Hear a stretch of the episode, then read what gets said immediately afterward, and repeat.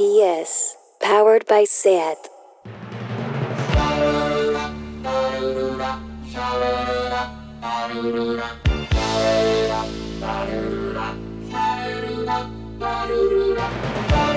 Marea Nocturna con Desire de Fez, Jordi Sánchez Navarro, Xavi Sánchez Pons y Ángel Sala.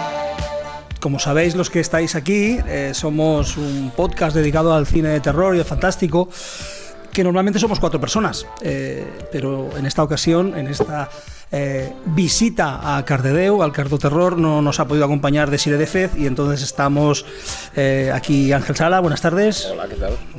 Eh, Xavi Sánchez Pons. Hola, gracias. por Y yo, quien os hablo, que soy Jordi Sánchez Navarro. harás de Desiré hoy. Que haré de Desiré, intentaré hacerlo. Es imposible hacer de Desiré porque Desiré es muy, es muy buena Es haciendo única este en- trabajo, en es su- única. en su estilo. Es el alma de nuestro podcast, o sea que hoy estamos, somos un podcast un poco sin alma, Desa- como. Deshumanizado. Sí, un podcast deshumanizado, como si fuéramos unos zombies espaciales o, o algo así, ¿no? Los vampiros de terror en el espacio de Baba.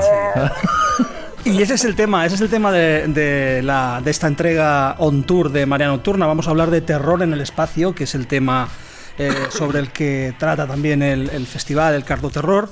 Y le vamos a dedicar un ratito a charlar sobre esas películas de terror, o esa combinación de terror y espacio que tanto que tantos momentos de gloria ha dado al cine fantástico y, y al terror, ¿no?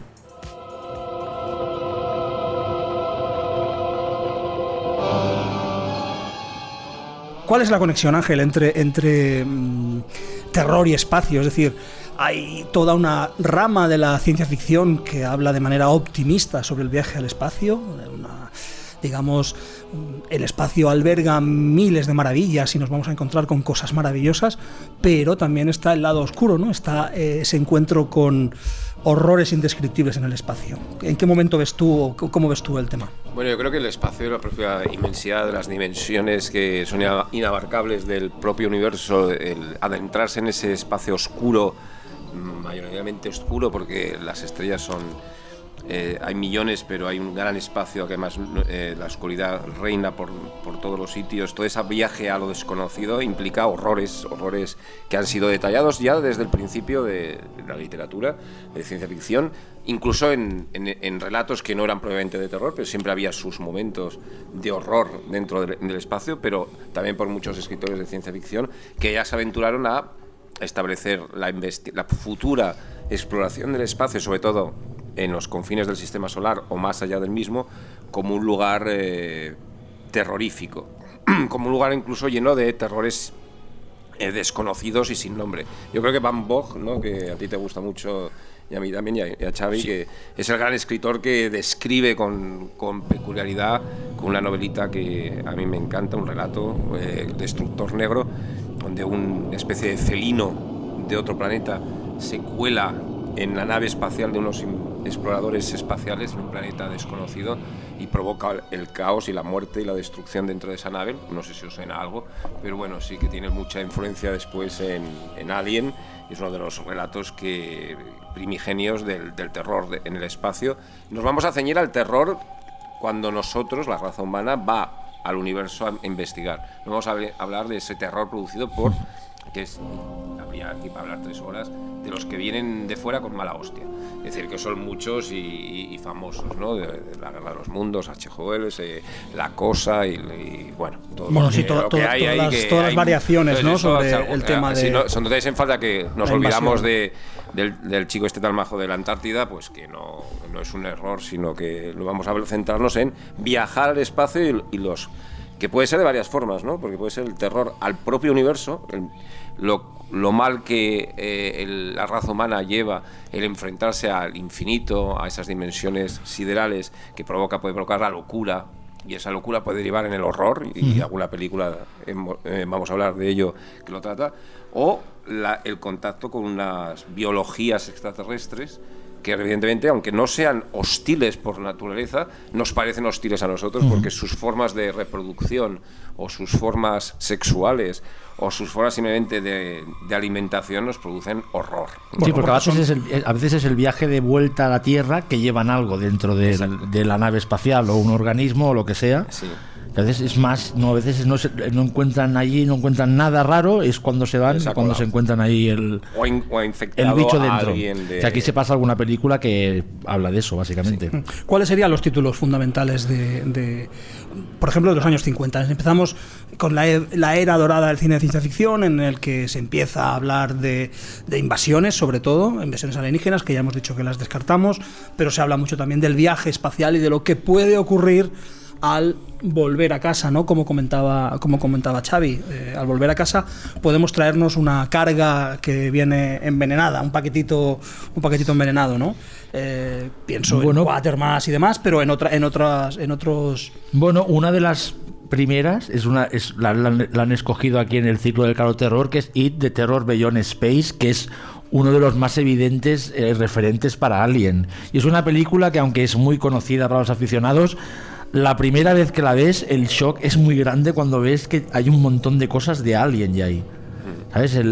Hay una escena en un conducto de respiración, la manera en el que el alien va de sitio en sitio en la nave. Hay, hay, hay situaciones como cuando los, los astronautas están hablando entre ellos mientras comen o jugando al ajedrez, que es que son calcadas de Alien.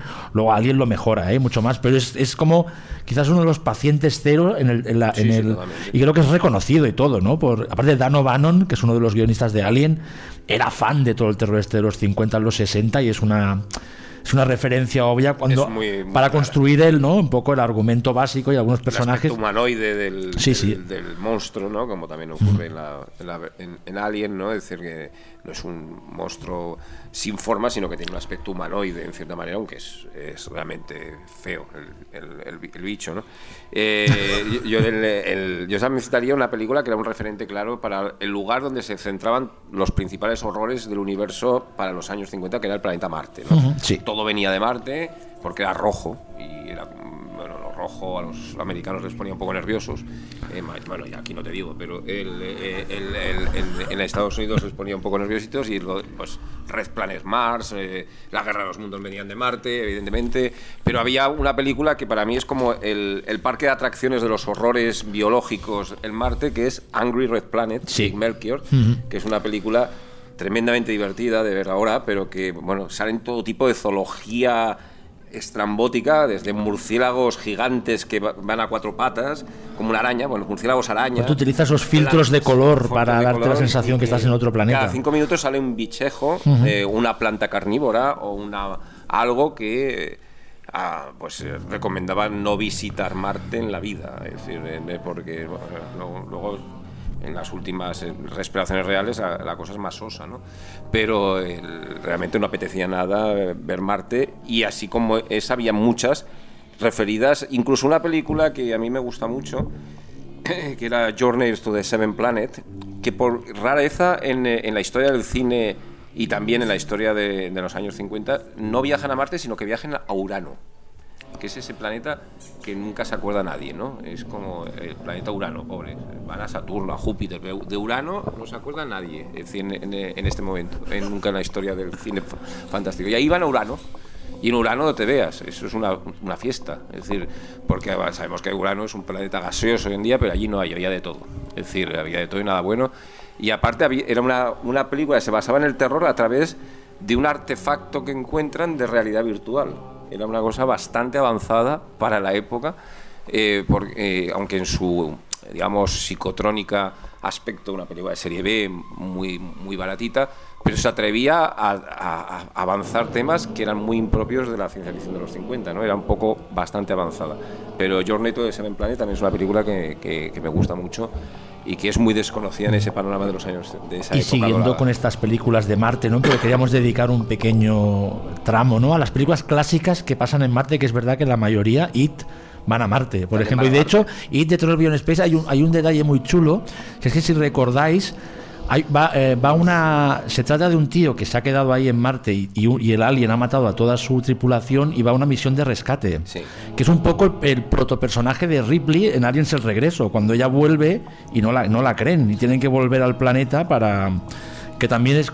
¿no? Hay una, una conexión ahí bastante interesante. Y luego que Ángel, tú y yo queríamos hablar de Queen of Blood Hombre. de Bueno, Curtis es que- Harrington. es que aquí, per- permíteme un momento. Sí, perdón, porque Jordi, creo- dime, no, no, dime, no, no, dime. no, porque creo, creo que es interesante.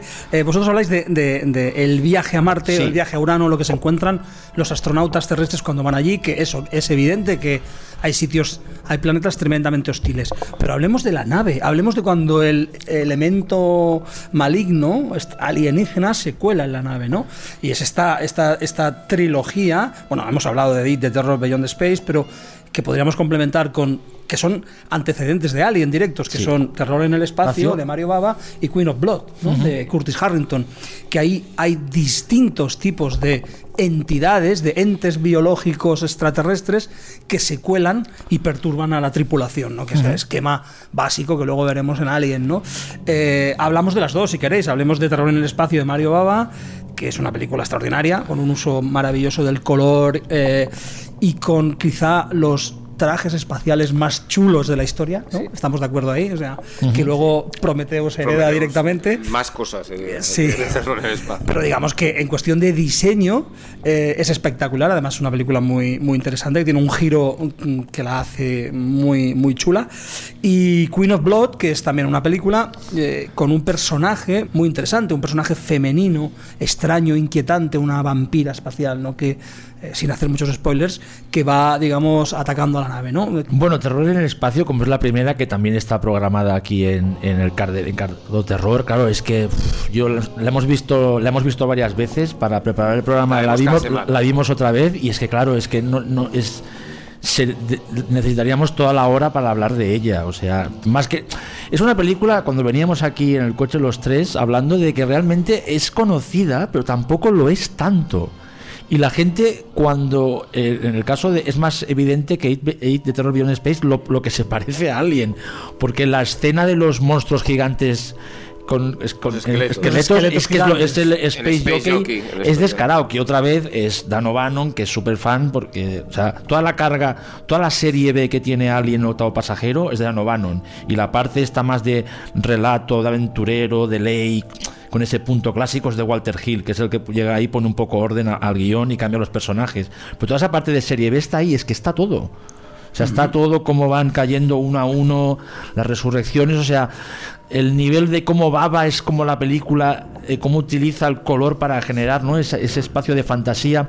La película de Baba está basada en un relato de, de, de fantasciencia, que es lo que dice, que, como se dicen los, los italianos, de Renato Pestriniero, o sea que ya las raíces literarias ¿no? de, Muy del pulp. género están ahí, es muy pulp. Baba era fan de los fumetti, como se demostró en Diabolic. Aquí toda la película, todos los efectos visuales. Que ahora hay gente que les puede parecer que echan un poco de risa, pero a mí me parecen encantadores y me dan como una calidez y una, una autenticidad increíble. Y como decía Jordi, ese famoso eh, giro final, Sí, Que no diremos. que no diremos. que no porque, diremos eh, por si la gente no lo ha visto, pero que es bueno, maravilloso y que, es, que- un, es un que- giro que después el cine de terror en general y de terror en el espacio han repetido mil veces, ¿no? que es un giro muy Twilight Zone, por cierto. Sí, y muy festivo Totalmente, también, sí, muy de, sí. muy de aplauso en el buen sentido. ¿eh? Lo interesante de Terror en el espacio es, bueno, todo lo que hemos comentado, ¿no? Pero es que realmente se parece a, a A Alien a- de una manera absolutamente asombrosa, porque es que es eh, el hecho de ah, la misión de rescate, que además es luego también un tópico en, en el género, ¿no? Es decir, esos eh, astronautas que están, que luego ocurre también mucho en, en, en- en Event Horizon, por ejemplo, en Event Horizon, ¿no? La película de Anderson, eh, esos astronautas que están diciendo, bueno, va, tenemos que ir a rescatar a una gente, pero uf, qué pereza y tal, ¿no? Es decir, ¿por qué tenemos que ir a rescatarlos?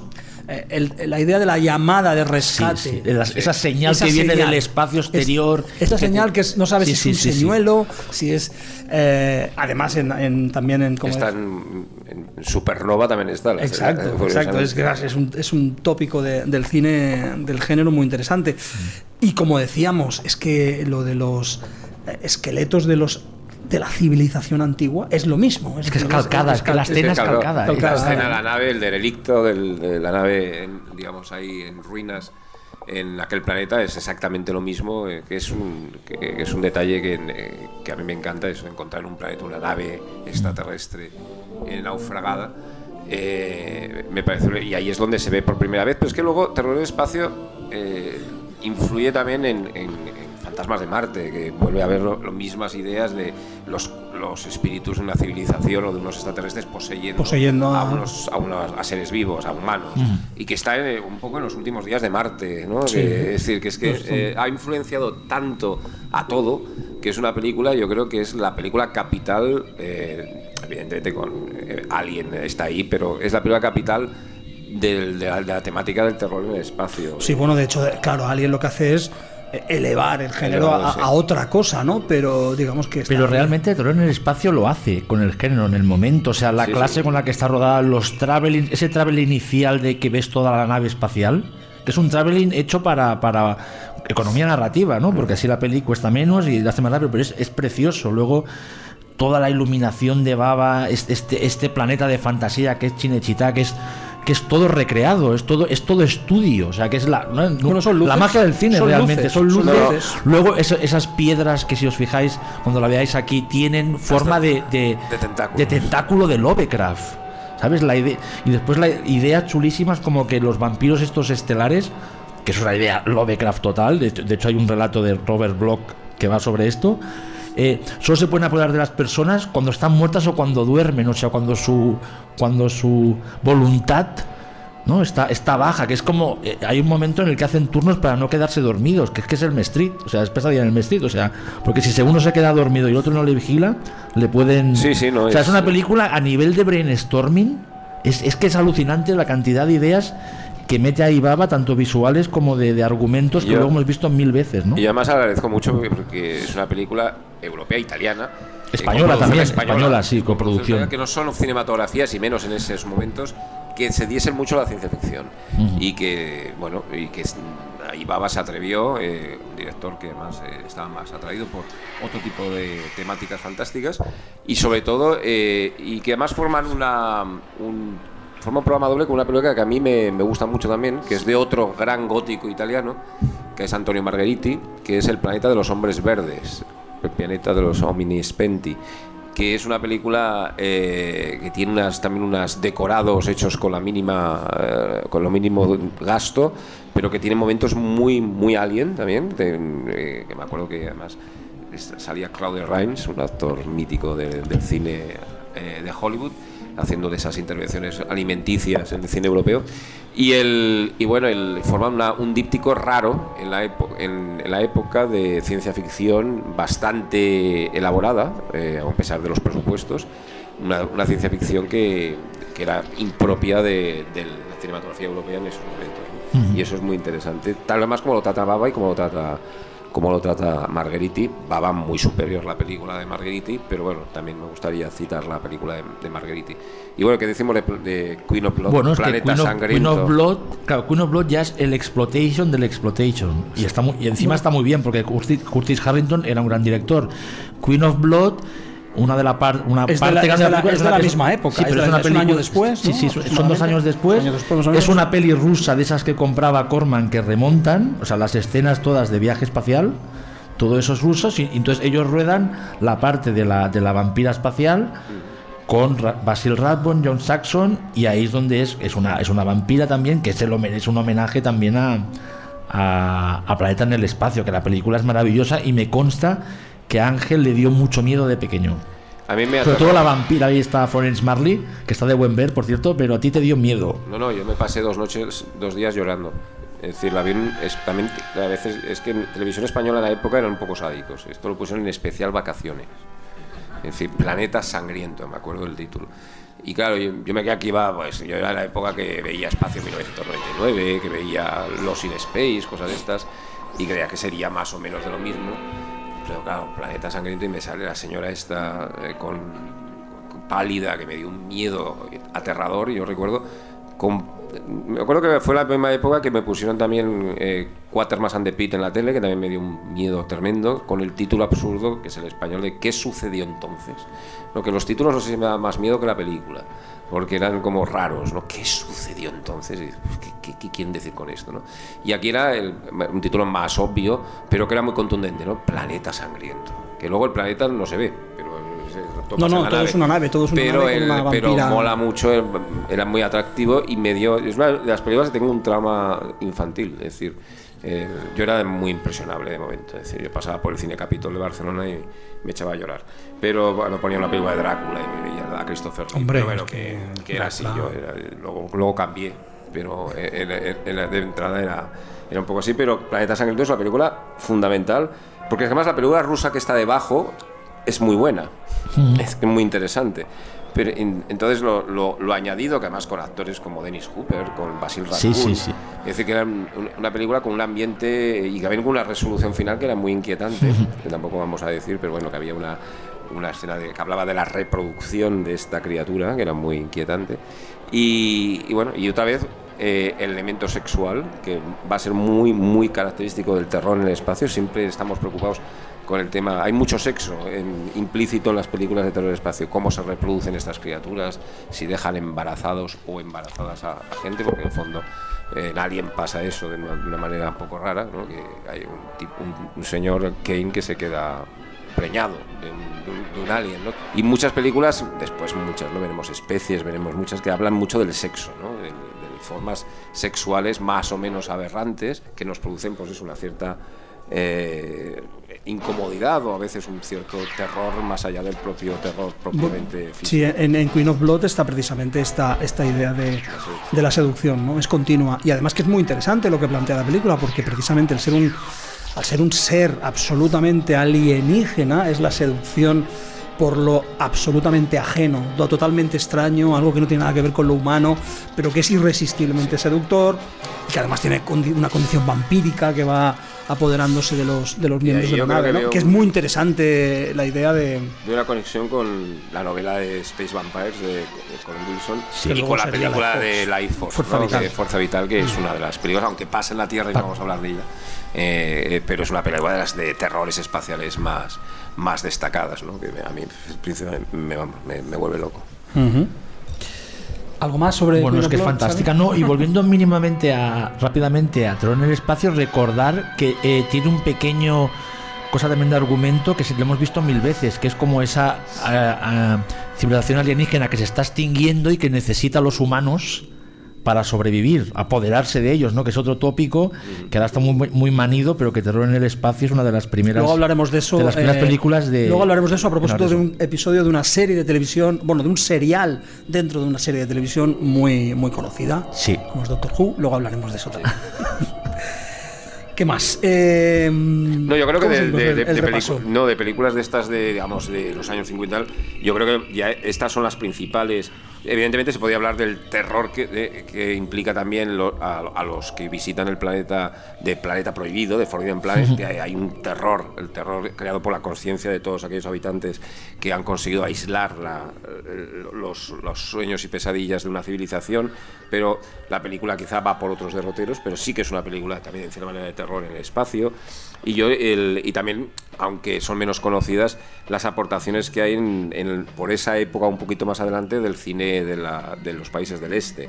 Es decir, eh, Icaria XB1, por ejemplo, que es una película que tiene muchas reminiscencias con Alien también, que hay naves eh, espaciales abandonadas, que es una película estupenda que hace poco se ha, además se, remasterizado y que se puede ver eh, con más facilidad.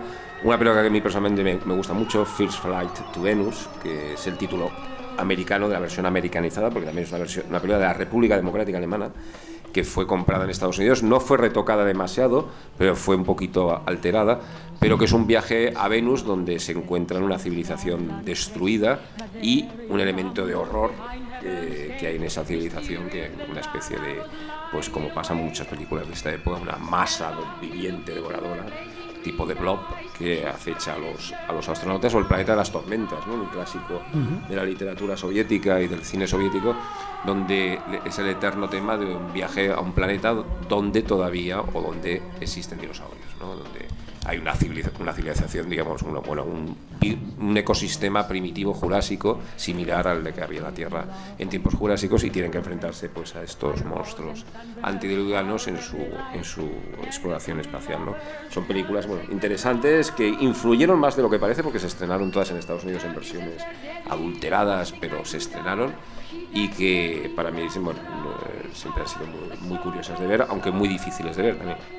Sí, quizá Ikari XB1 es la Es que, la- la que se puede ver ahora muy bien porque está muy bien editada y tuvo una pequeña eh, resurrección en, en cines, en ediciones sí. masterizadas, remasterizadas, ¿no? En Sitges lo pasamos. Hmm, sí, sí. Eh, vamos directo al, al gran salto, ¿no? Es decir, luego volveremos a la televisión, si os parece, hablaremos Sí, de televisión cosas, durante cosas. los años 60, 70, pero si queréis vamos ya, damos el gran salto y vamos a Alien o, o cómo lo veis. Sí, yo creo que. sí. Yo creo que... No, además es que la televisión son cositas que, que- bueno, cosas, cositas no, son cosas importantes porque nos gusta mucho esa televisión de cierta época, pero son episodios. Bueno, pues vamos, vamos, vamos antes de, de- de- de ir a Alien, vamos si queréis con, con esos episodios de televisión. Sí, son, bueno, hemos elegido alguno, pero, el, pero hay, hay muchos. Yo, por ejemplo, de, citaría de, de series como Outer Limits, que habla mucho de terrores relacionados con el universo, pero hay un episodio también el Marte, una vez más, que además lo dirige Byron Haskin, que sabe un poco de, de- de marcianos, de malos. Eh, pues fue el director de La Guerra de los Mundos, de- producida por Josh Pal, sobre un- una expedición a Marte que encuentran un ser, una especie de tiburón, pero que vive en la arena. Es decir, que ataca como un tiburón, además incluso tiene una aleta que va por la arena, pero que ataca desde las dunas de, de arena de, de Marte, ¿no? que es uno de los episodios más eh, famosos y más influyentes en el tema de terror en el espacio de esa serie maravillosa que era de, de Outer Limits. ¿no? Y vosotros también habéis, eh, tenéis alguno más, ¿no? Sí, Hombre, bueno. eh, hablemos ya de, Ar- de Ark in Space de Doctor Who. Sí. Que a Jordi le hará especial ilusión porque es el experto en Doctor No, Who. no, no soy un experto. Y en que absoluto, yo, o sea, comparado con otros, con, con Eres un muy buen experto de Doctor Who. Eh, yo la vi hace pocos meses. Por, por, porque de hecho me la descubrió una revista de terror, Rube Morgue, diciendo que era como uno de los episodios de Doctor Who que tenía más, más puro género de terror.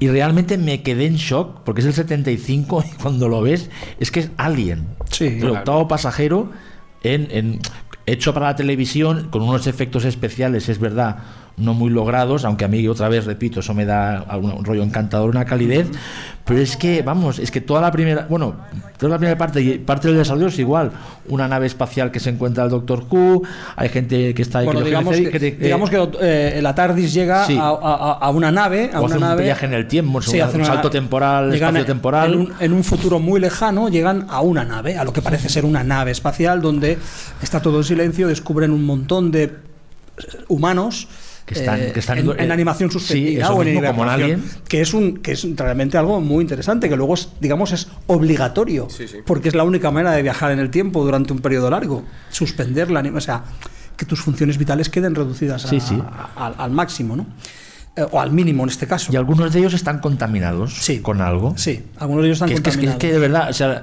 cuando, cuando podáis echarle un ojo a Ark in Space y no lo habéis visto, es que es, es muy sorprendente. Bueno, de Ark in Space es que es muy bueno porque además, eh, si me permitís el apunte, es, Sí. es del mejor doctor que hay, que es, es de Tom Baker y tiene la mejor acompañante del doctor que fue Sarah Jane, ¿no? Mejor, sí. es absolutamente maravillosa. Y esta pareja, que además van en este caso complementadas con un tercer personaje, eh, son tan buenos ellos que hacen que la, la historia, que es absolutamente terrorífica, y, y que pasan un montón de cosas, eh, sea, tenga- mantenga un ritmo aventurero muy interesante. Es un serial en cuatro partes, es decir, Doctor Who no tiene episodios en, en esa época, sino que tiene seriales, cuatro, cuatro partes de, de 20 25 minutos aproximadamente. Y bueno, es uno de los grandes clásicos, ¿no? Ahí está, está Alien. Y luego, sí. y además que digamos que los, los lo- la especie alienígena con la que se encuentran es una especie de insectos gigantes crustáceos Sí, sí. con aspecto crustácico, ¿no? Sí, sí, Y- Que fue uno de los primeros diseños de, de Dan O'Bannon para Alien. Sí. Tenían algo de crustáceos también en, el primer monstruo. que hablan, que tienen discurso propio. En plan, Sí, hablan, sí, dicen, sí, queremos, a- queremos dominar a los humanos. Y hay un momento impre- impresionante que le sueltan ahí la turra al pobre Doctor Who, que es, es- es- es impresionante. ¿eh? Sí. Y de hecho, la transformación del, de uno de los astronautas en la. ve- En la El jefe, es en el- el jefe. Es que es, digamos- es que es todo como verde, es que recuerda a alguien y todo, parte del monstruo. O sea, no, no, realmente es fascinante el parecido, ¿eh? Y otra vez, seguro, seguro, seguro que Dan O'Bannon era fan de, Sí. de Ark in Space, vamos. Y bueno, y hay un- también un episodio de una serie que a mí me ha- eh, yo seguía, y muchos creo de mi edad se- se- seguían todas tardes, que era Space eh, 1999, eh, o como decían en la versión Sí, de Espacio, Cos- 1999. Cosmos, Cosmos 1999.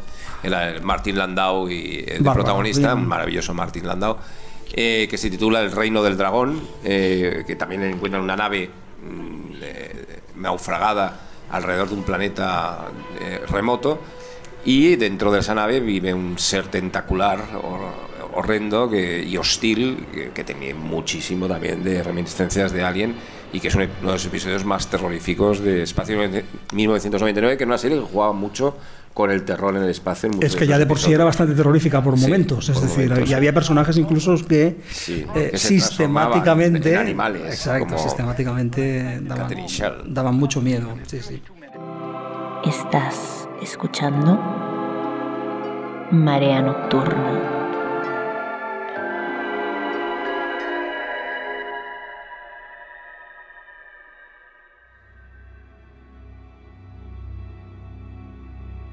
Y ahora sí que podemos, Sí, sí, ya sí, podemos ya saltar. vamos, Sí, sí que podemos llegar un a- salto podemos- espacio-temporal a Alien, el octavo Alien, pasajero. ¿no? De hecho, no es tan, tan salto, porque estábamos hablando de mediados de los 60, hemos Sí. hecho el recorrido así muy. 40 años. Claro, hemos hecho el recorrido muy breve por, por la televisión. Eh, el episodio de Dark in Space de Doctor Who ya es de mediados de los 70, y por tanto ya llegamos a finales de los 70, al 79, y llegamos a, a Alien, ¿no? Una película que ya se estrena en el 79, pero que ya llevaba haciéndose algún, algún tiempo. Por tanto, será una peli como de finales de los 70, del 78, por ahí, ¿no? Eh, ¿Qué decir de Alien? Alien es el gran. Vosotros la visteis en, en su momento, ¿no? Yo sí. ¿Del estreno? Y Yo la vi de, yo la vi de- muy pequeño. no, yo la vi de, pre, de perdón, de reestreno. La vi en Vale. el circuito de reestreno después. Yo como soy el más viejo de los tres, la vio en el... En el Tú la pillaste, ¿no? De Eh, no, adolescente. no, de o estreno en un cine de Zaragoza, que ya no existe, el Don Quijote, me acuerdo, eh, en, en octubre de 1979. Después de toda una campaña desde que se estrenó en Estados Unidos en mayo y que pasó por San Sebastián, en el que además como no había Twitter, no había Internet, le- le- todo el mundo quería cómo será el monstruo, pero no enseñaban nada. Era, im- era imposible ver una foto del monstruo de, de Alien y además el, el tráiler incluso no decía nada, eso era el famoso tagline en el espacio nadie puede ver tus gritos y aquellas imágenes como muy rápidas que no se veía nada y el huevo, ¿no? Sabíamos que había un huevo y que del huevo algo salía, ¿no? Eso sí, pero no se sabía nada de la película. Era un- Y Ángel, ¿qué, y- qué- qué- cuando Pues- saliste del cine, ¿qué edad tenías? ¿Has Yo tenía 15 años. ¿Qué, qué, te pasó por la Primero, en plan, no he visto nada igual. Yo estaba dos horas antes en la cola del cine, porque había una cola enorme, me acuerdo, y muy nervioso porque tenía unas ganas de verla mortal. A mí, cuando me hablan terror y espacio, ya era mi película y, y estaba como loco. Y, y claro, me encontré con una película, como muchos que se encontraron, muy diferente a lo que se esperaban. Porque nos esperábamos algo como, no sé, esto que va a decir es una tontería, pero esperábamos un poco de tiburón en el espacio, ¿no? Un poco, era la, la obsesión por tiburón en aquella época, había cuatro años de tiburón. Eh, y que ah, esto va a ser como tiburón pero en el espacio con algún bicho. Y nos encontramos con una película de ciencia ficción que nos recordaba ya, que yo ya la había visto a 2001 en, en, la en el apartado técnico, es decir, una, un- una de ciencia ficción realmente alucinante visualmente. Y yo recuerdo, lo que me re- recuerdo perfectamente es el cine lleno y unas 20 personas saliéndose en el momento del famoso parto, por decirlo así, de, la mesa, de la mesa de, de comida de, de Kane. 20, pero yo calculé 20 o 25 personas que salían despavoridas, pero aquello de cómo se pasaban las cosas en el, en el cine entonces, ¿no? La gente saliendo, "¡Ah! ¿pero qué mierda es esto? ¿Pero qué horror? ¿De dónde me he metido? Y, y salían del cine disparados. Y- Cuando el cine de verdad se vivía, así, se, se sí. disfrutaba y se Y vivía. se vivía y había gritos en la sala y la gente gritó en esa escena, gritaba. Los que se quedaban, eh, ah, se quedaban, nadie se esperaba eso, ni lo habíamos visto, ni lo habíamos oído que salía esa escena. Ni un spoiler, claro, el impacto fue aterrador. Yo es que me quedé, que no reaccioné, que digo, ¿qué estoy viendo? ¿No? Es decir, bueno, fue un impacto y, a- y yo al día siguiente volví a verla y al día siguiente y al día siguiente. Es decir, me parece que la vi en, en una semana seis veces. Yo Alien era demasiado pequeño para verla en, era muy pequeño para verla en el día de- en su estreno, pero sí que recuerdo perfectamente que era una película que me obsesionaba y nos obsesionaba la gente de mi clase de EGB. EGB era una cosa que hacíamos antes, antes de la primaria, se hacía EGB. Sí, yo también la hice, ¿eh? no, no hice una cosa más rara. Pues eh, no- nos, nos alucinaba completamente. Yo la descubrí eh, antes de la película, eh, por una revista, se llamaba Totem, eh, Totem Extra Cine 1, dedicado, Maravilloso. dedicado a Alien. aún, ¿eh? Maravilloso, claro, una revista. Y claro, era fascinante ver qué película habían hecho con eso, era, era absolutamente fascinante. Y leí antes el cómic de Walter Simonson que publicó en su día Bruguera, eh, antes, de, la, antes de, de ver la película. Claro, imaginaos ¿no? lo que era leer aquello y esperar esa película absolutamente maravillosa. Yo recuerdo leer en el cómic em, las... el efecto de la, digamos, la sangre del alien en las capas de la nave, en los distintos niveles mm, del suelo de la nave, y parecerme algo fascinante. Y luego la recuperé ya en un... Bueno, esto está quedando muy nostálgico, pero es interesante para ah, establecer la, En nuestra contexto. relación personal, ¿no? Luego la recuperé ya en, en- en un segundo o tercer reestreno, seguramente, en, uno Sí, de- ya en un circuito en un circuito, no sé ya si sería en el año 81, 82, no lo sé. Em, pero ya te digo, luego fue descubrirla fue absolutamente maravillosa. Y lo bueno de Alien es que es una película que con 13 años te fascina, pero que ah, yo me he vuelto a enamorar de ella viendo un documental que hemos visto este año en el Festival de, de Sitges, el Memory. Memory, eh, The Origins el de of Origins Alien. of Alien, en la que el, el director de- del documental plantea una nueva lectura, bueno, una nueva lectura, hace algo tan difícil como da- buscarle las vueltas precisamente a una película que, de la que se ha hablado mucho, y él consigue descubrir nuevas cosas, ¿no? Y todo un discurso muy potente y demuestra que es uno de los grandes clásicos de- del cine. Y una película de la que yo creo que se hablará y se seguirá hablando. Y, y aparte es una película que, más allá de sus valores cinematográficos, que son muchísimos, tiene una importancia, de- digamos, también a, a nivel de industrial, porque crea o crea, la- eleva al monstruo a categoría de, mm, de merchandising. Es decir, el Sí, de monstruo de, protagonista, Alien, sí. el, el, el xenomorfo de, de, H, de H.R. Geiger, se convierte en el, quizá en el monstruo más famoso y después más vendido en merchandising de la historia del cine, es decir, de, de- los que ha generado eh, el cine mundial, es decir, un- un- se ha convertido en un objeto casi de, de culto artístico el- y todas sus derivaciones, una, se ha convertido en un, en un- en un mito por sí mismo y, y luego también el protagonismo eh, radical que tiene eh, la, la heroína, ¿no? Es decir, una película donde eh, la papeleta la resuelve una mujer que en el año 79 eso no era tan normal. Hoy en día sí que vamos, esta vez vemos más películas donde la- las chicas, las mujeres son la- las que al final solucionan la papeleta, pero en Alien, en, en una nave además llena de, de hombres con solo dos mujeres, al final es Ripley. Sí, de hecho, ah, eh, eh, Walter Hill afirma que él fue el que le dio el cambio, porque en principio no iba a ser la heroína final Ripley, y, ella- y a él cuando le dan el guion de Dan O'Bannon, que es un guion que está más basado en toda la serie B que le gusta a Dan O'Bannon, incluso tenía detalles de cosas de, de, de Eric Bogdaniken, porque él estaba obsesionado con esto Con de las pirámides, los de las antiguos- pirámides que había en, el- que en Marte, que luego recupera Prometheus, que es cuando se le hace un tributo de Adam O'Bannon, pues Walter Hill, como no, lo, que, lo que hablaba al principio del podcast, ¿no? Pues un poco más orden, no una relación más clásica, y es cuando, cuando decide hacer este cambio, que fue revolucionario, porque claro, en el póster era Tom Skerritt, era el protagonista, era la estrella, ¿no? Y, y era un poco como psicosis, pero al final, ¿no? De que matan a Janet Lake al principio, pues aquí es darle la vuelta, ¿no? Es, vamos a matar al, al, A al protagonista casi al final y te, damos, y te vamos a dar otro protagonista que no te esperabas. Sobre alguien que. Ahora hablaremos más sobre las copias, que, que nos gustan mucho, porque ya es, es una película que ya has hablado bastante y muy bien de Alien. Decir que para mí sigue siendo una de las mejores adaptaciones apócrifas de, de Lovecraft, aunque no sea, aunque se muestre el monstruo.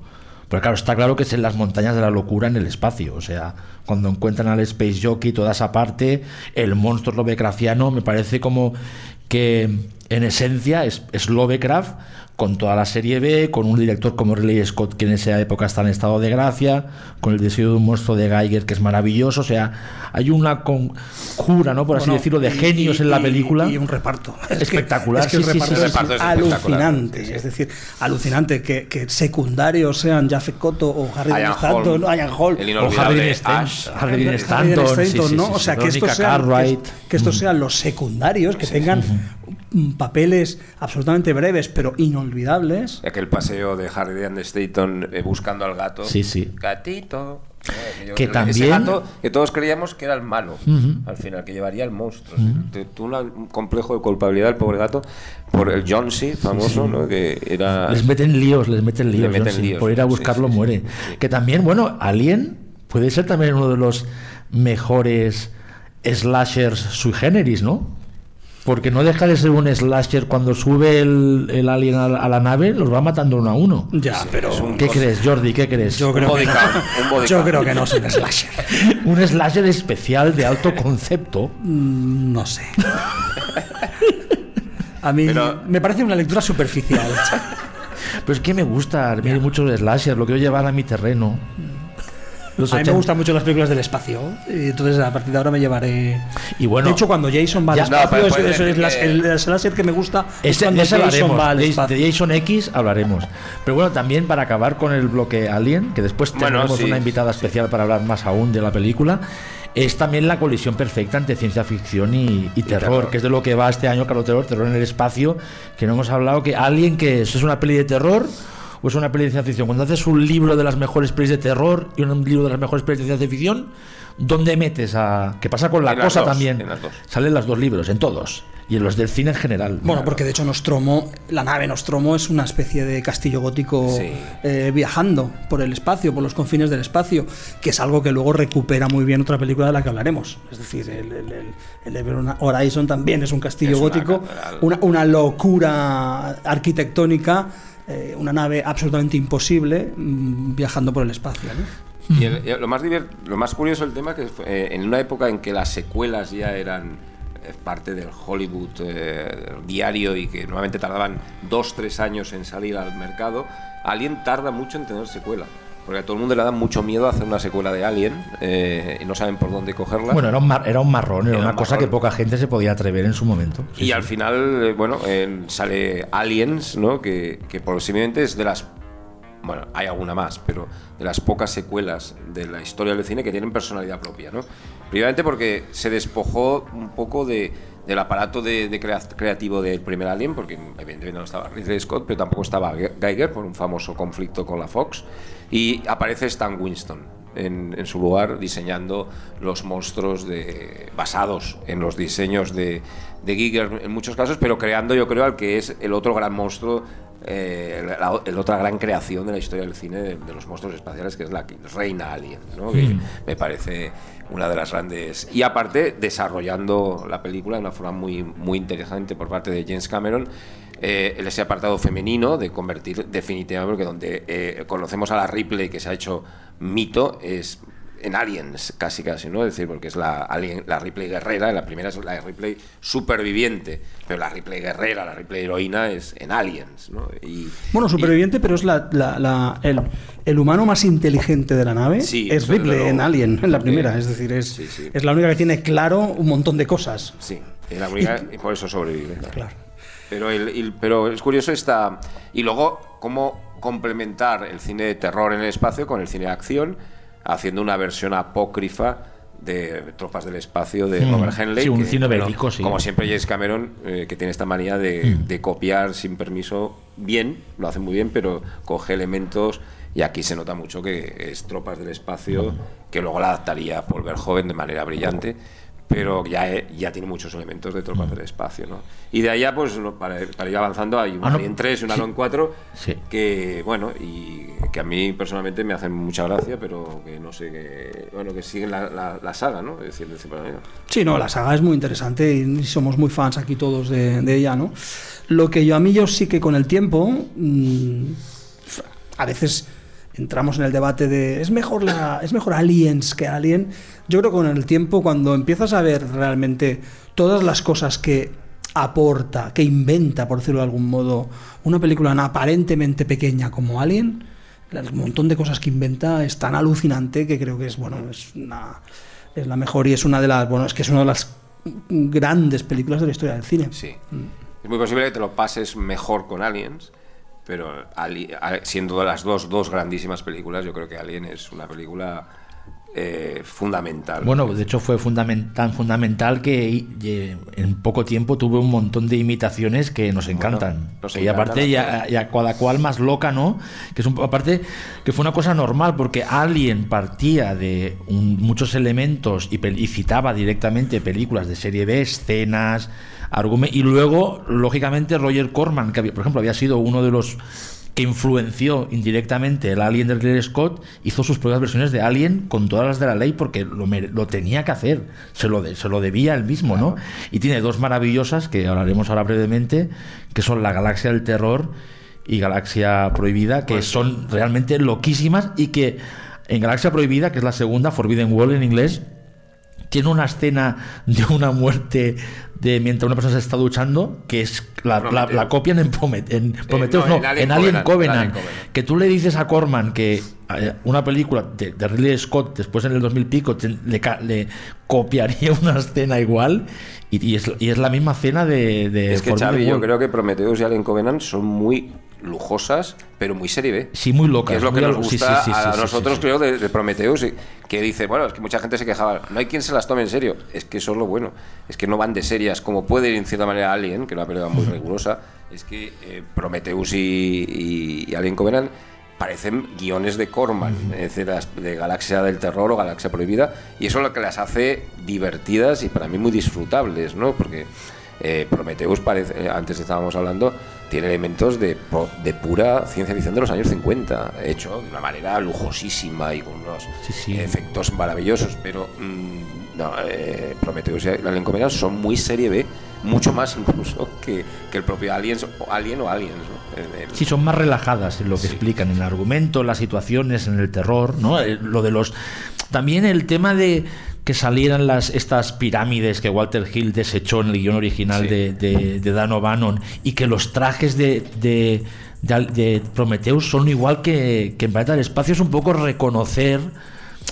¿no? La, la herencia de, de terror en el espacio en Alien, porque realmente esto también lo hablábamos antes eh, cuando veníamos aquí en coche, que si esto hubiera pasado hace 10 años, los de Planeta en el, eh, de Terror en el Espacio les hubieran puesto un- una demanda a Arley Scott y compañía, porque claro, es que les fusilaron la mitad de la película, que ahora, en esa época, esto de los derechos de, la- de autor no estaba tan avanzado como ahora y todo el mundo copiaba de todo el mundo. Y cuidado que en Galaxia del Terror también salen pirámides, ¿eh? Sí, también, por cierto. Que Galaxia del Terror es una fantasía absoluta está de Roger Corman. haciendo los diseños, Sí, los diseños de y de efectos Sí, sí, sí, los mate paintings, estos, los decorados. Antes de Y bueno, Ángel, yo sé que tú quieres hablar en especial de uno de los exploits de Alien más locos de los 80. Sí. Inseminoid.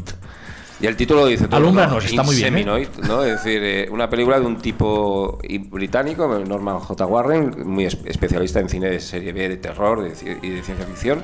Tiene una filmografía muy, muy interesante y muy alucinante y poco conocida eh, fuera de Inglaterra, aunque Insominoid se estrenó en España en cines. Es decir, yo la vi en cine.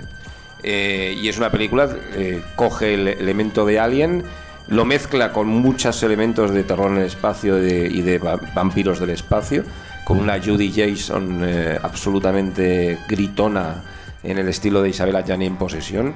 Y es una película con monstruos, con monstruos que inseminan a mujeres eh, y que engendran otros monstruos, pero también con posesiones, es decir, gente que queda poseída por esos monstruos que controlan la mente. ¿no? Es, una película muy enferma, muy, muy, muy simple visualmente. Se desarrolla todo en las cavernas de un planeta en el que viaja esta expedición.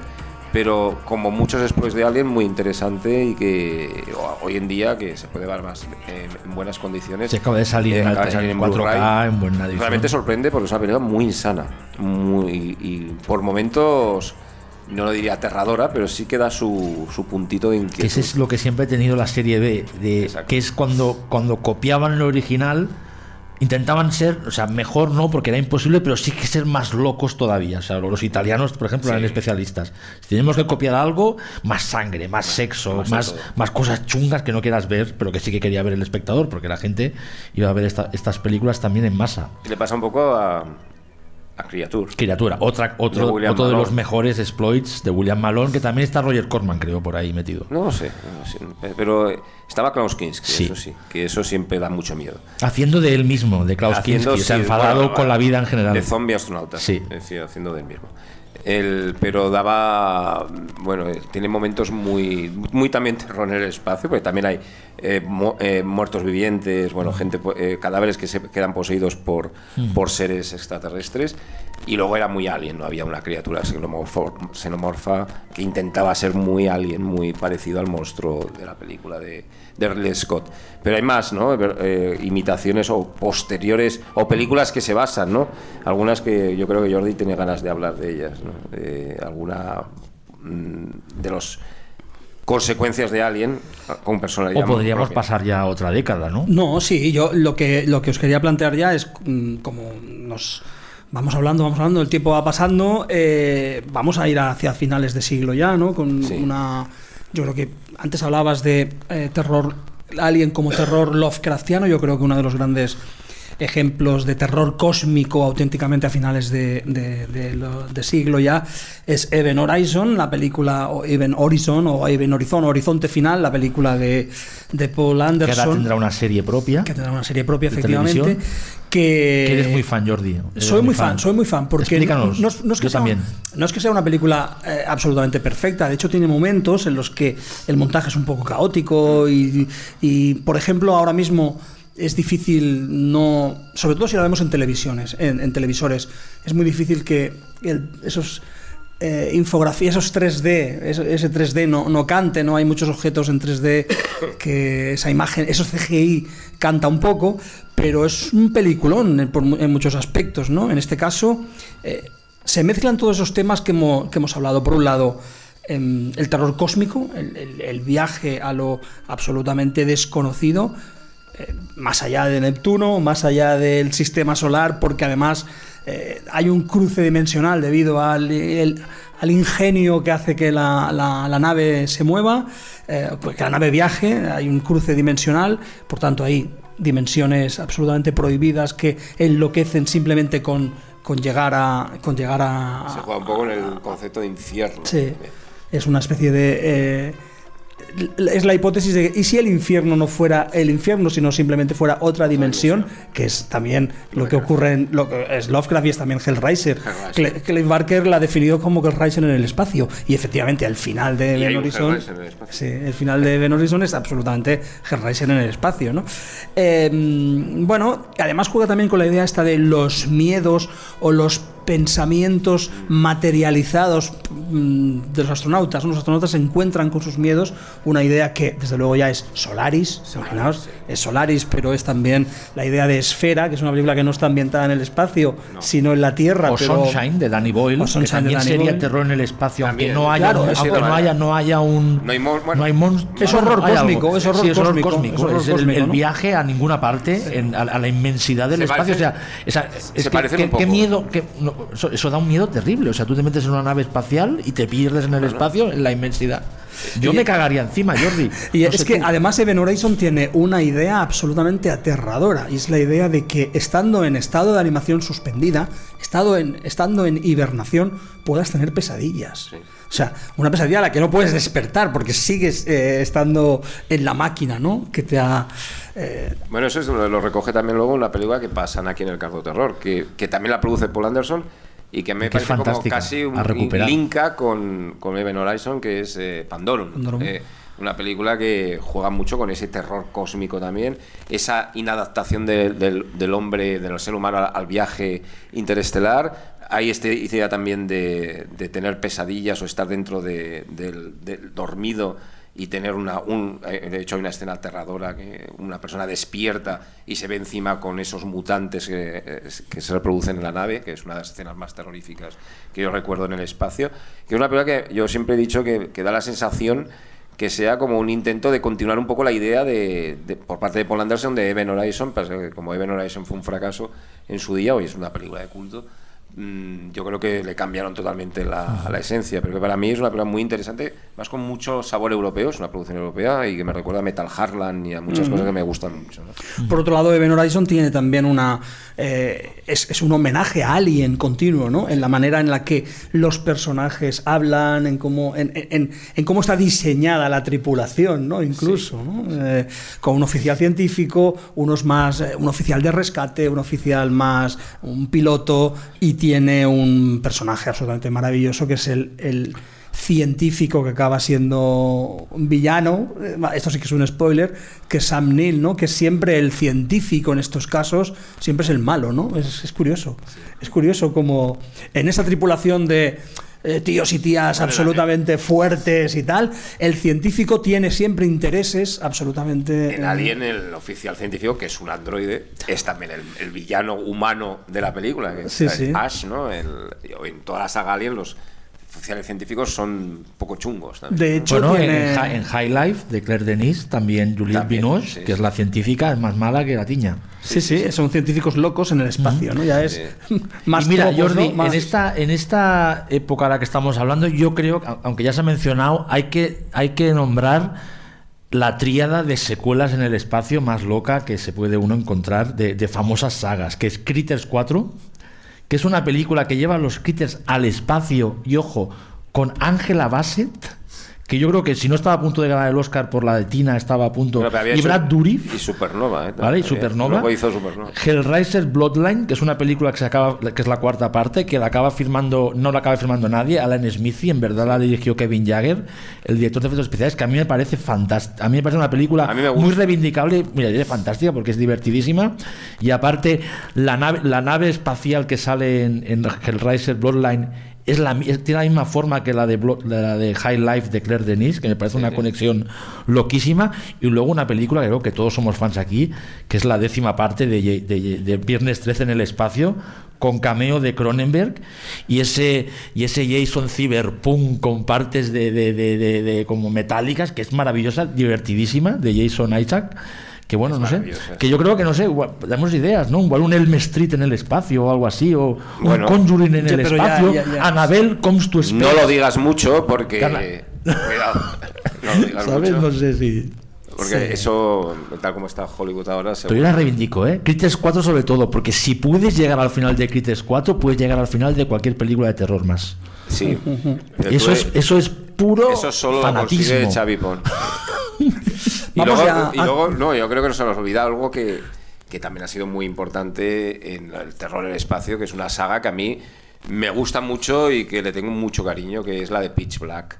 Eh, Sí, la- fantástica. La, que empezó con Pitch Black, la película con el cachas este Vin Diesel, y que el primer episodio es puro terror en el espacio, la película original, y la tercera, ¿no? que son muy parecidas. La segunda va por otros derroteros, que también me gusta, pero quizá va- es más por un derrotero más Metal Harlan, más eh, Aventura. más aventura oscura en el espacio. Pero la primera película es una película de puro de terror en, en- en un planeta dominado por criaturas aterradoras como aquello. Que recuerdo que en su momento se le echó mucho en cara y yo no lo entendía que no se veían muy bien los monstruos. Bueno, pero eso era Pero bueno, creo que esa ¿no? era parte del encanto de la serie B, de una película. O sea, no hace falta que todo el rato tengamos En que ver. Alien, eh, yo recuerdo que, bueno, y la vais a ver aquí en el cardo de horror, en Alien eh, se ve poco el monstruo. Es decir, hemos visto más el monstruo en fotos de Alien que en Alien. En Alien se ve poco el monstruo, realmente. Donde se ve el mo- Y sobre todo nunca se ve entero. O sea, No. eso- es decir, es- se ve la boca, el detalle de la, de la mandíbula, aquella famosa, pero no, no se ve. Es un siempre es bueno que el monstruo no se acabe de ver del todo, es decir, y, y eso es una- un objetivo. Y, y bueno, quizá lo último que que ha quedado del terror en el espacio, que yo creo que es un género o un subgénero dentro de la ciencia ficción y el terror que va a estar siempre ahí. Eh, yo creo que es el. eh, aparte de las dos secuelas últimas de Alien o, o precuelas, eh, también una película que es interesante, que es eh, Life. ¿no? Sí. Una- Sí, quería dar yo un, un- un pequeño salto a- a- hacia los últimos años, ¿no? Con, sobre todo con dos películas, ¿no?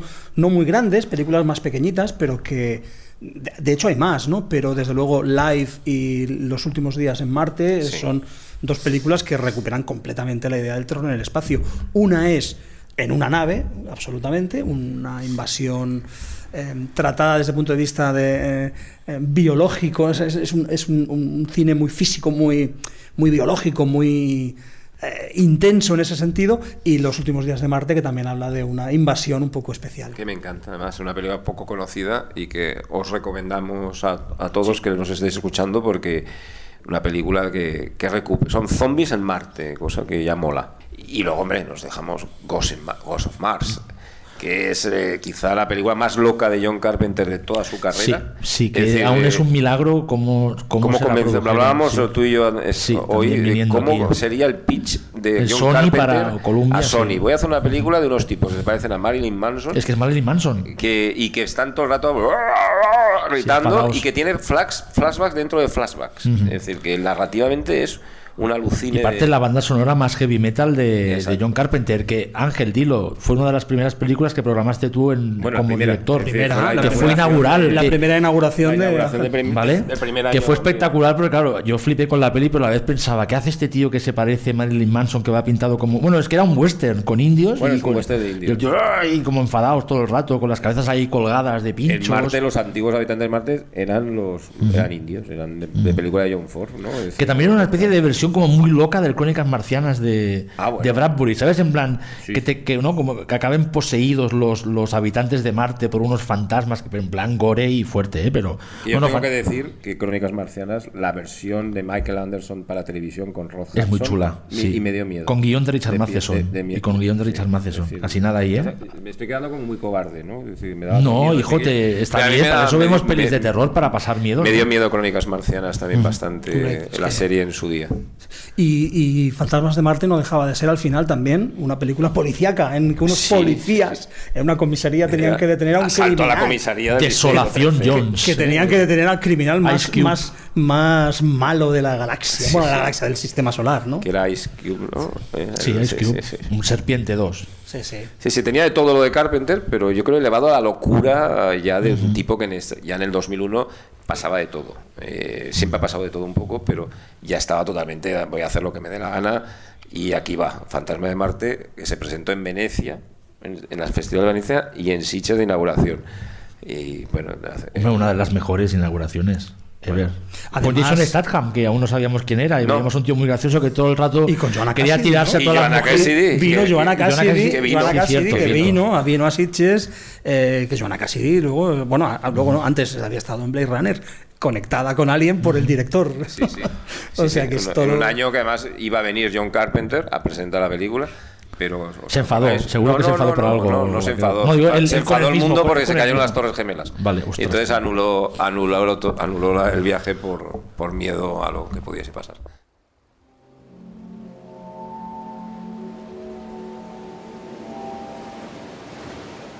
Sube la marea nocturna en Radio Primavera Sound.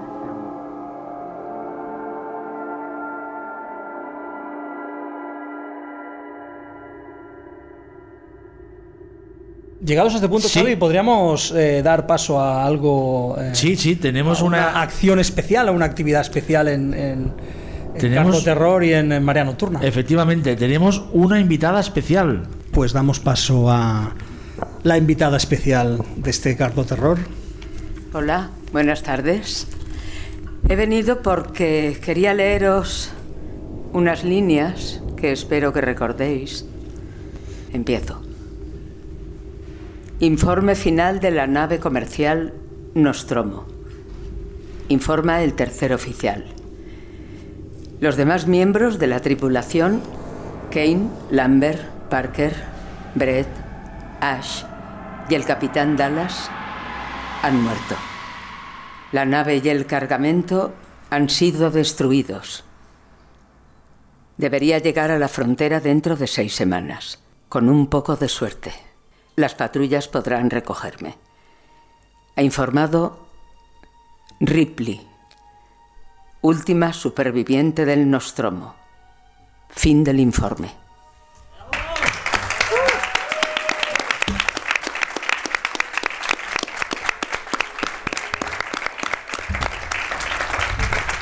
Bueno, María Luisa. eh, Uy, hola, buenas tardes. ¿Cuánto mía, sabéis de películas de miedo? Bueno, es que ahora ya nos ha. nos- a ver, tener a Ripley aquí. Bueno, no tenemos a Ripley, tenemos a María Luisa Solá. eh, es alucinante. O sea, por favor. Es que, Gracias, muchas gracias. Vimos la película, ya- la vi, ya Tu he voz dicho la primera vez. de, de Sí, sí, es mi voz, es mi y en voz. versión doblada. Y cuando Sí. además las películas estaban muy bien dobladas en aquella época. La Sí, verdad. la verdad es que sí. Y, era- y yo tengo la imagen de Ripley con tu voz. Es decir, eh, Sí. eso es así. Eh, yo creo que fue la primera vez que, que doblé a Sigourney Weaver, le he doblado muchas otras veces, pero fue impactante, ¿eh?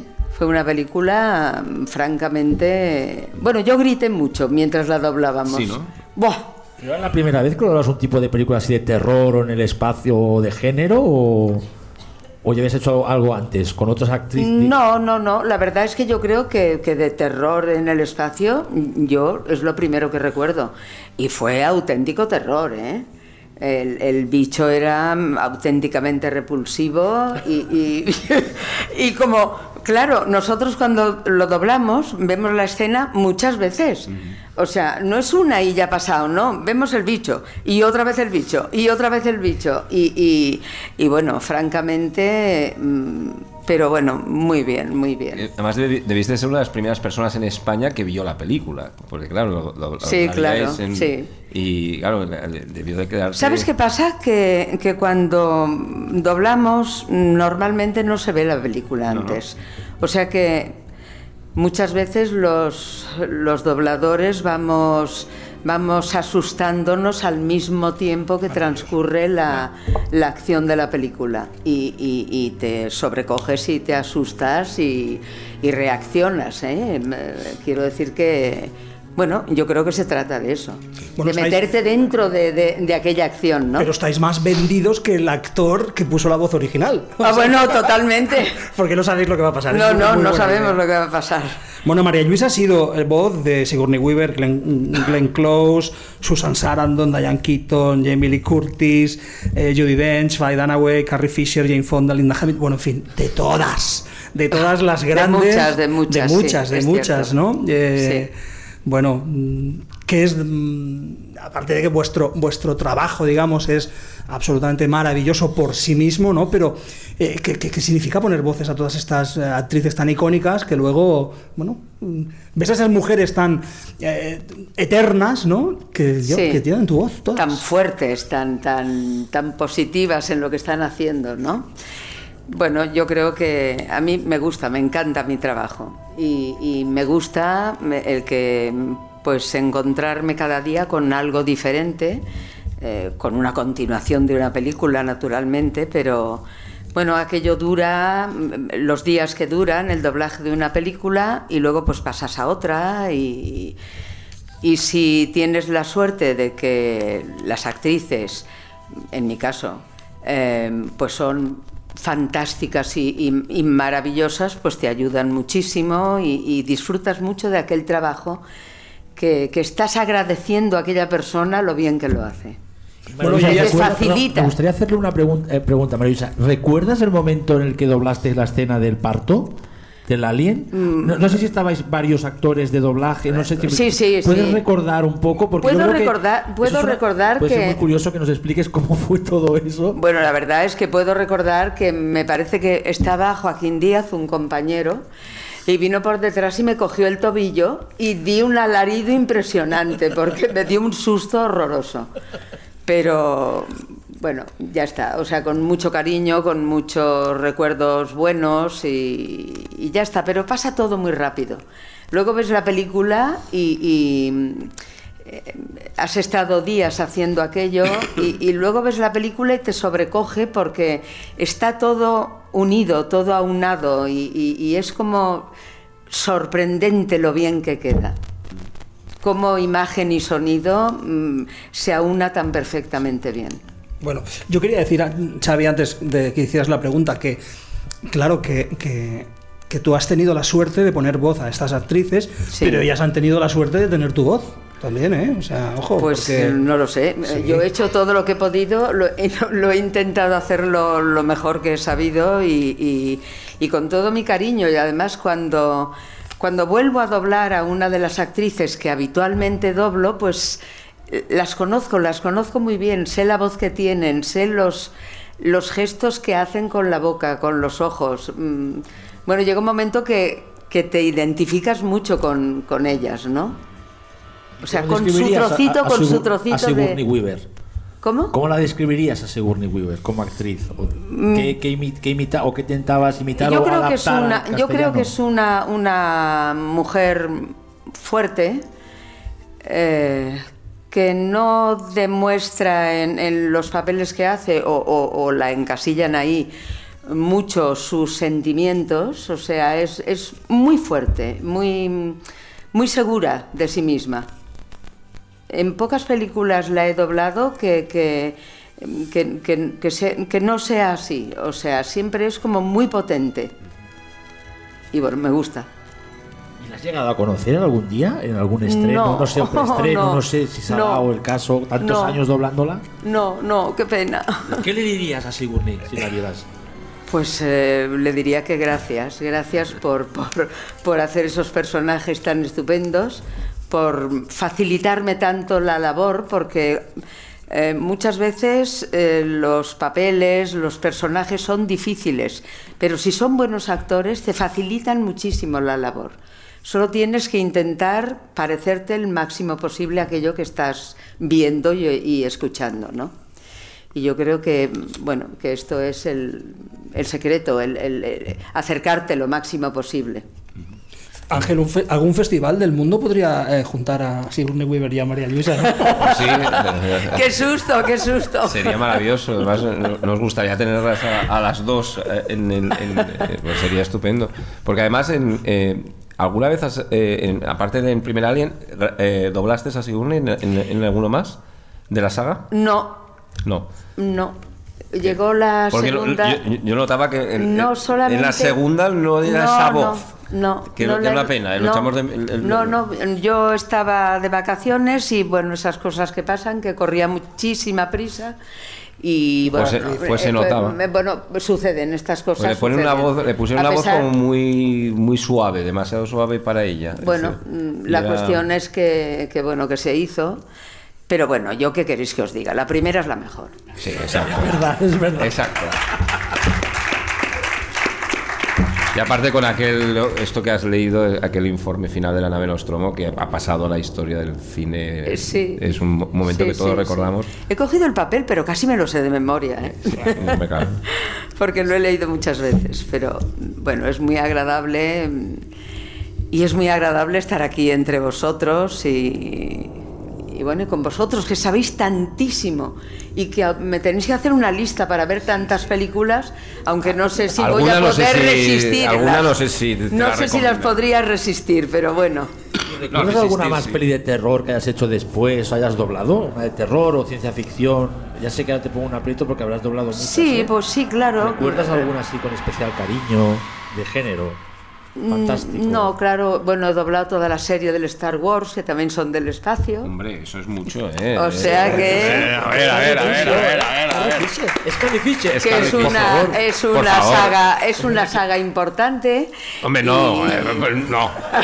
A ver. o la saga, a- más que importante. Con permiso del cardo terror que. o la pero, saga. eh, a ver, aquí somos muy Star Wars, que no es terror, pero bueno. Pero el es Imperio contraataca daba su miedito, ¿eh? También. Pero es, es Carrie Fisher, la princesa Leia. fantástica, fantástica. Claro. Y Sarah Connor también. ah, también, claro, también otra mujer fuerte, Hombre, otra mujer fuerte. mara- maravillosa. Y Linda Hamilton en el primer Terminator sí, y, y en el segundo. y en el segundo. Bueno, en los buenos. Y ahora en este último que se ha Sí. doblado. Lo vi ayer, también lo vi ayer, pero la vi subtitulada. Ah, pues vete a verla doblada, por favor. Ángel repetirá doblada en En la última- momento. Ahora la voy a ver doblada. En la última es más jefa que nunca, ¿eh? Linda Hamilton. Sí, sí. En la última es parte de la pana directamente. Sí, sí. Sí, sí. Y bueno, y ahora dentro de poco, pues también, mm, bueno, lo digo porque ya se está diciendo, vamos a empezar el doblaje de la última de Star Wars. Te voy a pedir, te voy a pedir el teléfono. Para que me digas que, bueno, déjalo. No porque hay No, ya- ya lo sé, confidencialidad. ya lo sé. Debéis de tener, vamos, un, un- un señor de dos metros al lado todo el día. Un policía vigilando. hay que he confidencialidad. comprado hoy las, entradas, las he comprado hoy. Fíjate cómo. cómo- Pero bueno, sí, la verdad es que son películas fantásticas, fantásticas. Sí. Hay que decir, María Luisa, que nosotros vemos las pelis en versión original subtitulada, pero Ya. también las vemos dobladas. Sí, porque si no, Por eso, eso os perdéis, Al ¿eh? menos mi, mi educación emocional ha sido con las pelis dobladas. Luego cuando te haces mayor ya... No, no, sí me parece muy bien y además em, pues es una opción y, y- Y a ver, con la propia voz del actor, mm, pues fantástico y estupendo. No, hay películas además que, que- que están en nuestra memoria dobladas. Es decir, que Claro. yo- yo- a mí me pasa, me pasa en cierta manera con Alien, Claro. porque la vi por primera vez doblada. Me pasa con una película como Tiburón. Yo Tiburón Ah, claro. es que la, la veo en el doblaje español. Claro. Es decir, y, y me pasa con. Es decir, Otra que- película de terror, ¿eh? Bueno, a mí- Uf. uf. Eh, sí, bastante. Dímelo a mí. Pero ya, vuelvo a decir que no voy a ir de. Porque te voy diciendo que me dieron miedo ocho películas ya durante estas dos últimas. muy miedoso, Ángel Sala, yo, muy no, miedoso. hoy ha quedado claro. Una da- exclusiva, una exclusiva no, sí, para Carlos Terror. Era, eh, sí, sí, no sé qué hago aquí, pero bueno. Pero que la- el doblaje es- ha sido muy importante y se ha hecho muy bien en este país. Sí, yo creo Es que decir, sí, el- se sigue haciendo. sí, sí, ¿eh? además se de- sigue haciendo. sí, sí. Lo que pasa es que ahora, pues claro, hay muchísimo trabajo que se tiene que hacer como más rápido, que son las series para televisión. Pero yo os aseguro que todo se cuida mucho, que se intenta em, acercarse lo máximo posible al original. Em, bueno, no sé, y cuando es una película pues que lleva una cola tan importante como cualquiera de estas películas de la que estamos hablando, mm, se cuida mucho y, y se mira al dedillo y bueno, yo creo que es importante y creo que se hace muy bien. Y que tenéis que ver el cine doblado también. Sí, también, también. también. Ah. De hecho, antes has dicho que, perdona Jordi que te he cortado brevemente, que cuando un actor es bueno te facilita las cosas como dobladora. Cuéntanos qué pasa cuando el actor o la actriz es malo. Pues que es Malo. horroroso. ¿Qué tienes que hacer para mejorar? No sé. ¿qué- Intentar, intentar mejorar aquello. Y se mejora. se mejora. Y se mejora muchas veces. Y ya está. Hay una historia del cine ahí paralela que sería ver las veces en las que el doblaje mejora mucho una película. Pues Eso sí, porque se ha hay. dicho muchas veces y es cierto. Y sí, es sí. cierto. Bueno, pasó con la voz de Clint Eastwood, que mucha gente cuando escuchamos por primera vez la voz de Clint Eastwood en versión original dijimos, ¿esta voz tiene? O, o la de, o la de Bruce Willis. Por Ya ejemplo. cuando, eh, a Bruce Willis. Ramón Langa, Ramón Sí, Langa. el- el- ejemplo. el- cuando vimos la jungla de cristal, yo la vi doblada y luego la vi una vez subtitulada y dije, uh, Yo tengo una eh, pregunta. John McClane con esta voz. Deja- dejadme hacer una pregunta. Eh, ¿Has mm, trabajado en, en el doblaje de tres películas de Hitchcock o alguna más? Porque aquí tengo la lista con La muerte de los talones, Psicosis Madre y Los mía. pájaros. ¿Has hecho las protagonistas de Sí. los, los personajes femeninos de, Sí. de los Es decir, que tú eras. eh, No, de los pájaros. Sí, claro. Sí. ¿Eras Tippi Hedren? Era Tippi Hedren. Madre claro. Que, es que, ojo, Y anda que no grité. también, claro, todo el rato. Sí, sí, sí, sí. Y varias veces, además. Y varias veces. Además son películas que es así, las primeras vez que las vimos, que las vimos en la tele, en muchos ¿eh? casos las Sí. vimos dobladas. Sí. Es decir, ¿Y en Sí, claro. Psicosis eres Vera Miles o, o, Jen- o- o- o Janet Lake? Janet Janet. Lake, ¿no? Sí. bueno, es que, es que, en fin. Es que ¿quién tenemos ahí? en- este- ya me estoy poniendo nervioso, Sí, por también, favor, también. en esta mesa Hemos de pasado de- de- Bueno, soy un icono del terror, ¿eh, Por señores? Eres un icono de nuestro... Ah, una de las Queens, Y sin saberlo, me he dado cuenta ahora. Eres un icono de nuestro podcast, programa, llamadlo show, llamadlo como quieras, y queremos hacernos una foto contigo luego. ¿eh? Sí, claro, sí, naturalmente. evidentemente. Naturalmente. Xavi, más. No, bueno, no, ahora estoy en shock con esto de, de- de psicosis. O sea, que fuiste también la primera española catalana que vio la escena de la ducha. Bueno, que fue acuchillada. Que ducha. acuchillada. Bueno, ahí, ahí, claro, ahí no- no dices nada. O sea, ahí estás. Tu personaje no. Pero esas. ¿Quién- ¿Y quién era Norman Bates? Ese. ese- ¿Recuerdas, no? Ese diálogo cuando te dice, te voy a hacer unos sándwiches y un vasito de leche. Ostras, cuidado, cuidado, ¿eh? ¿Recuerdas quién era ¿Qué Norman? películas, ¿Quién era Anthony Perkins? ¿Quién era el Anthony ¿Quién era el Perkins doblador? español? ¿Lo recuerdas de- Igual El doblador de. Pues era. eh, Manolo Cano, yo creo. Hombre, el hermano Locano. Y cuando viendo psicosis tuviste esa impresión de ver esta peli también es una cosa que no había visto nunca. Sí, sí, claro. De claro. una impresión. De hecho, Bueno, es que Hitchcock. A ver, cuidado. Cuidado. Cuidado. No, no, no te, Cuidado, vamos a, ¿eh? no te vamos a llevar la contraria en este tema. Cuidado, vaya un señor con el terror mm, en su bolsillo. Y con todo. Bueno, Sí, inventó, inventó varios géneros, digamos. Sí, ¿eh? sí, o, sí. o- o le dio la forma definitiva. cabe, sí, faltó una en el espacio por eso, ¿eh? A Hitchcock. sí. No lo veo. En el espacio. Oye, ¿por qué? Oye, No lo veo, no lo veo, Dream no. is free, ojalá hubiera pasado, ¿no?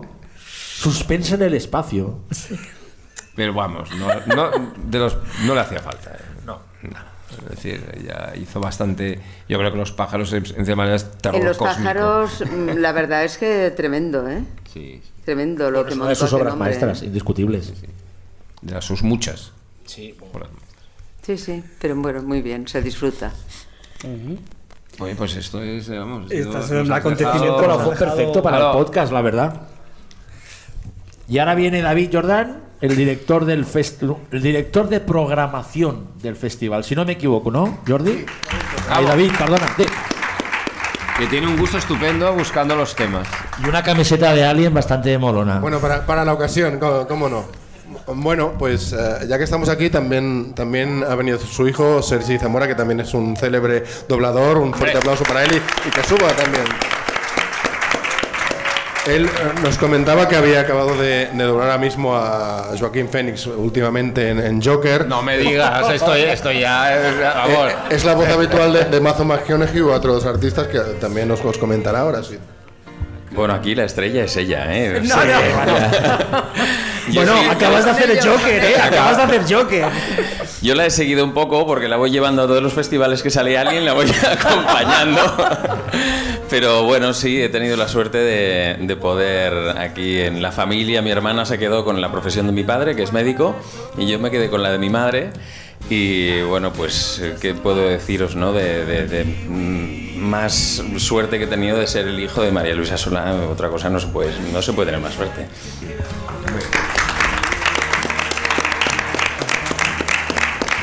Y bueno, en cuanto a los papeles como, como el Joker, el Joker este último que hemos hecho ha sido espectacular. Pero bueno, aquí hablando de terror y terror aquí hablando de Alien, pues bueno, también tuve la suerte de hacer en, en Prometheus a, a Fassbender. Y en Covenant también. Y bueno, como si fuera la madre y el hijo, pero yo luego est- estoy primero porque es la, la precuela, pero luego es, llega ella. O sea, Tú eres es el culpable de rarísima. todo, ¿eh? Eres el culpable Soy de el todo. culpable de, de lo que ha hecho ella hace más años que yo, pero bueno, no, no se entiende demasiado bien, pero, pero Creo bueno, que nada, estamos. No lo entiende tampoco. Eh, eh, Sergi, ahora nos da un poco de vergüenza haber hablado de Prometheus y de Covenant y de todo No, esto. ¿por qué, eh? Bueno, porque a lo mejor hemos dicho algo incorrecto. No, No, si nos gustan mucho. es decir. Sí, sí. pero- que va, que va. Y bueno, pues nada. Ahora si se hace un nuevo Alien, pues igual coincidimos. Es posible. Vete a saber. Bueno, Ojalá lo hagan. Nunca Sí, se no. sabe, nunca se sabe. Ya hemos coincidido, coincidido en muchas películas haciendo, haciendo de pareja, incluso. Incluso. Incluso de pareja, o sea, no os lo perdáis. ¿Cómo se llamaba la película aquella? Una de las anécdotas de estas que siempre cuentas. Em, No que yo doblaba a Andrew McCarthy y tú Y doblabas yo era. Jacqueline Bisset. a Jacqueline A Class. Bisset en Class, Class. Class. Y acabábamos haciendo Esa la en un ascensor. O sea, fue bastante extraño. Todos vimos, todos vimos a una edad class. Es decir, te aseguro Pues que la, la secuencia del, del ascensor Hombre, me fue- acuerdo perfectamente fue- de esa Y la hicimos juntos. Sí, eh, hay una secuencia cual- y estábamos los dos más serios que un ajo, ¿por qué no? Yo llevo muchos años enamorado de Jacqueline Bisset. Ah, sí. Yo también, allí me enamoré más todavía. Yo creo que ahí nos enamoramos todos de Jacqueline Bisset en esa película. Y bueno, un poco más, poco más que lo que os ha explicado mi madre, os- no os podría explicar mucha cosa más. Muchas gracias a todos los que nos habéis escuchado, bueno, los que nos habéis visto y escuchado, y gracias por prestarnos atención y no tirarnos cosas. Gracias, eh.